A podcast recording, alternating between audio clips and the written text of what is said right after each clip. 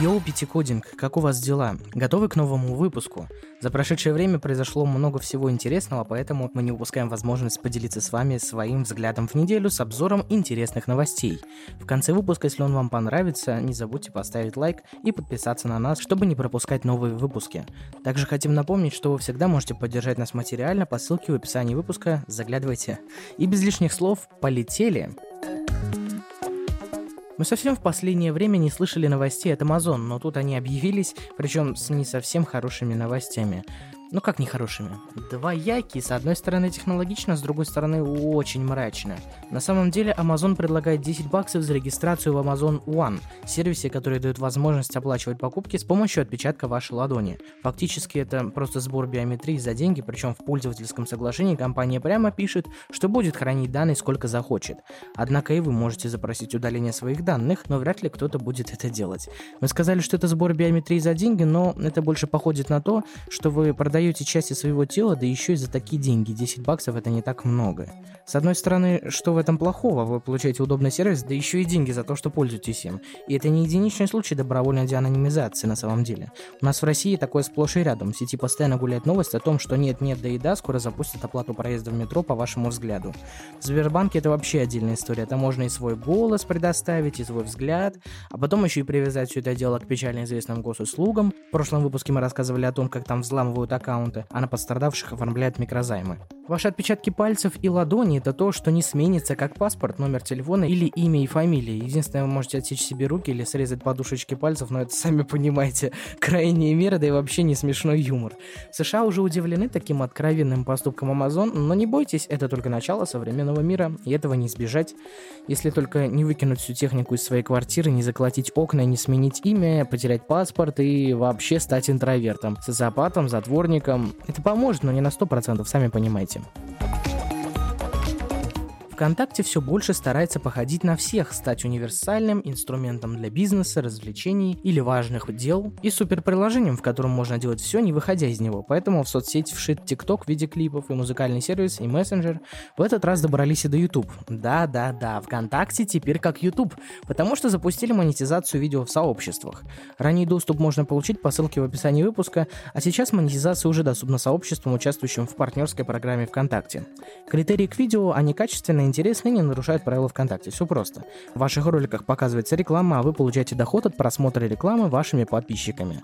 Но нам кажется, что ВКонтакте еще далеко до монетизации, так как они сами ставят противоречивые условия подключения монетизации.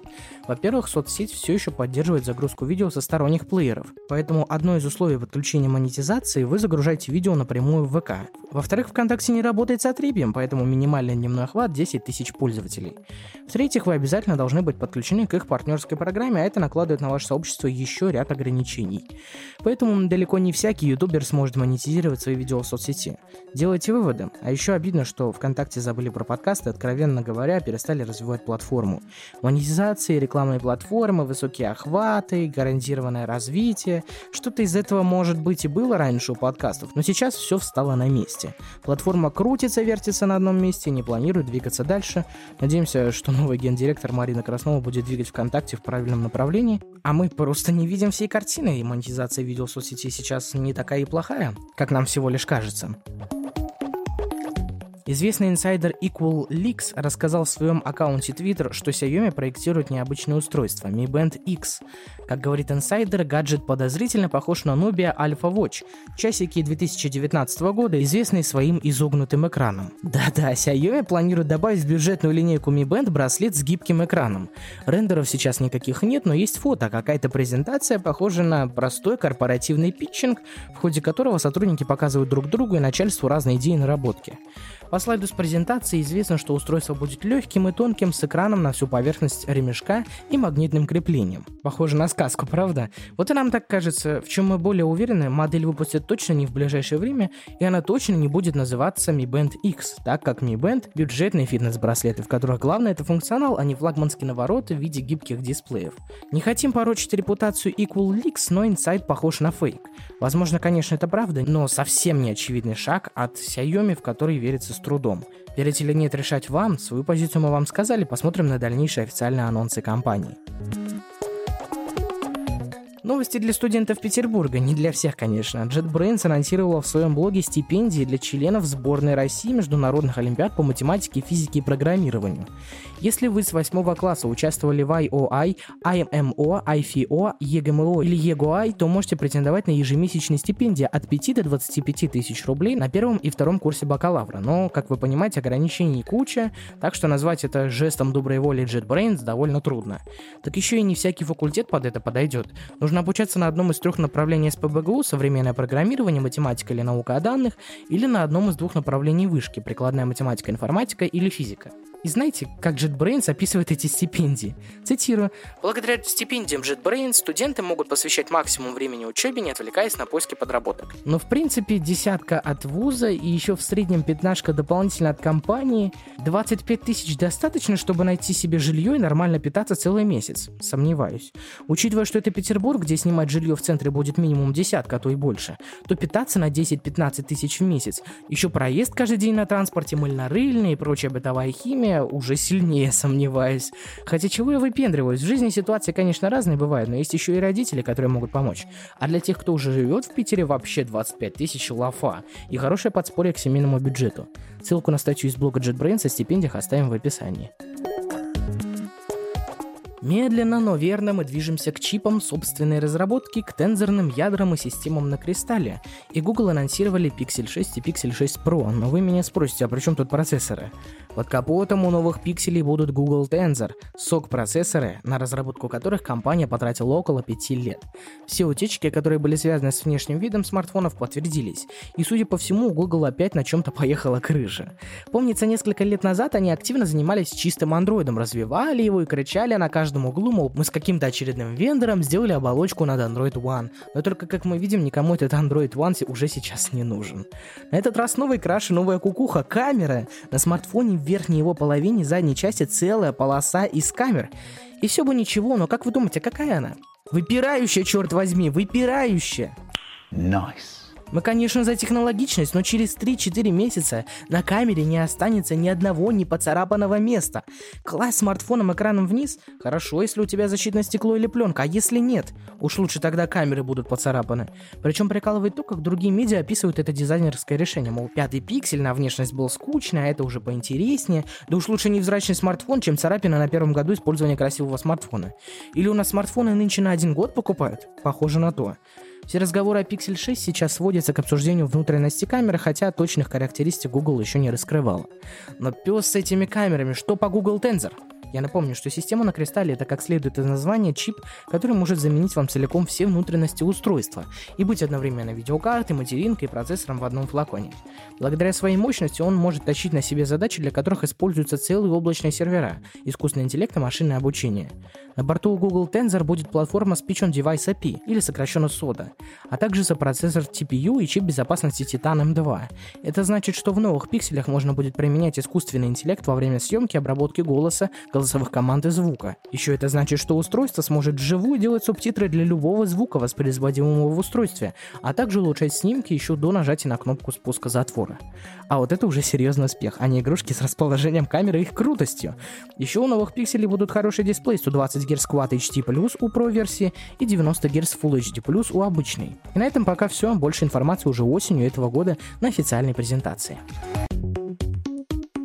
Почти месяц назад в нашем паблике ВКонтакте мы рассказали о Windows 365. Это облачный сервис, с помощью которого можно организовать удаленный рабочий стол с Windows 10 или 11 на борту. Решение рассчитано на компании с большим количеством сотрудников. Для того, чтобы каждый раз не переносить данные с рабочего ПК на домашний, можно просто залогиниться на сайте Microsoft и вернуться к тому же месту, с которого закончили в прошлый раз. Для знакомства с сервисом Microsoft предлагали пробный период на два месяца, но тут случились технические шоколадки. За два дня у компании закончились закончились прогнозируемые выделенные виртуальные машины. Вот это поворот, что тут сказать. Об этом сообщил Скотт Манчестер, руководитель подразделения, занимающегося Windows 365. И это хорошо, когда сервис обретает такую популярность, что компания банально не успевает под нее подстроиться. Хотя у меня возникает внутреннее подозрение, что все так и задумано, и Microsoft просто делает вид, что сервис популярен. Однако, признаться, я бы и сам не отказался бы попробовать эти виртуальные машины на вкус. Предложение с бесплатным пробным периодом пока приостановлено. Пробные подписки перезапустят, когда в компании нарастят мощности и обороты, А пока снижается нагрузка, всякий, у кого нет терпения, может оформить себе подписку ценой от 2000 рублей в месяц на одного пользователя. Ссылку мы оставим в описании к выпуску. Кажись, мы возвращаемся к делу Epic Games и Apple. Oh shit, here we go again. Нет, нет, мы сегодня не будем о судебных заседаниях и другой бумажной чепухе. Тут кое-что интересное между Epic и Google, и об этом коротко. Да-да, вы не ослышались, тут еще и Google всплыл. Когда история только начиналась, а Fortnite удаляли из магазинов приложения, Google задумывался о частичной и даже полной покупке Epic. Google описали это в судебных документах, которые недавно оказались в сети. В доках сообщается и о причинах таких раздумий корпорации зла. В компании боялись, что Fortnite появится за пределами Play Market и считали Epic заразой. Это дословная цитата, если что. Но все это осталось в документах и так и не вышло в какие-то серьезные намерения, предложения и заявления. И мы считаем, что это правильно. Каждая компания должна оставаться на своем месте. Тем более мы знаем, как Google выкупает стартапы, а потом гробит их. Так они снижают конкуренцию, а это уже всем известный факт. И с Fortnite будет точно так же, а фанатов Fortnite уже очень много и не надо их трогать Google. Уж лучше пусть все останется на своих местах. Никаких предисловий, ВКонтакте появились реакции. Кроме обычного лайка можно теперь смеяться, удивляться, восторгаться, грустить и злиться. В принципе, мы где-то это уже видели. Например, Viber, Facebook, в Пикабу. Сразу стоит иметь в виду, что реакция злость не дает негативного отклика. Это такой же лайк, просто с дополнительной эмоцией. Как выяснилось, когда ВКонтакте тестировали дизлайки, то многие отметили, что в интернете и так много хейта и негатива, поэтому фичу откатили. И сейчас для небольшого интерактива ВКонтакте раскатали фичу на часть юзеров целиком, а остальным собрать все реакции помогут друзья и подписчики, все оставленные другими юзерами реакции попадают в копилку автора поста. Но и тут не обошлось без проблем. Малая часть юзеров, в том числе и мне, фича не раскаталась вообще. Поэтому просить друзей ставить реакции пока нет смысла. Понять, появились ли у вас реакции, можно в приложениях. По обводке вокруг кнопок лайка, коммента и репоста, а в веб-версии по наличию реакций у других постов. Обновите приложение до последней версии и зажмите кнопку лайка, а с ПК наведите на нее курсор, чтобы посмотреть список доступных реакций. Наверное, обновление должно разнообразить взаимодействие между юзерами и реакции, нам кажется, могут прижиться. По крайней мере, у ВК такая позиция. Если фичу мы раскатали на всех, то отказываться от своего решения мы не будем. Так сейчас происходит с клипами, к примеру. Какой бы хейт не был, ВК приняли решение, и оно окончательное. Думаем, реакции еще одно из немногих решений, которое, скорее всего, пойдет на пользу платформе. Хотя хейта в комментах под анонсом достаточно, мол, об обновлении никто не просил, это копия Фейсбука, и им это не надо. Сворованная идея или нет, это не важно. Важен тот факт, что теперь реакции есть и в еще одной социальной сети. А нравится вам или нет, ВКонтакте это не то место, где вас услышат.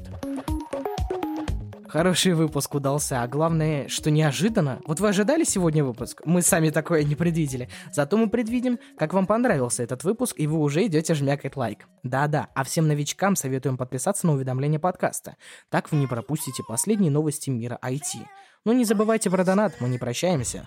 Увидимся в новых выпусках. Damn.